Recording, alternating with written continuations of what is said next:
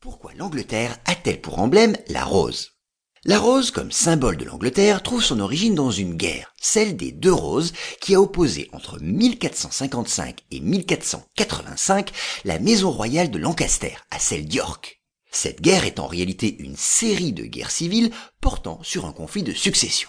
Examinons rapidement les causes exactes de ce conflit. Au milieu du XVe siècle, l'Angleterre a pour roi Henri VI, de la dynastie des Lancaster. Mais celui-ci présente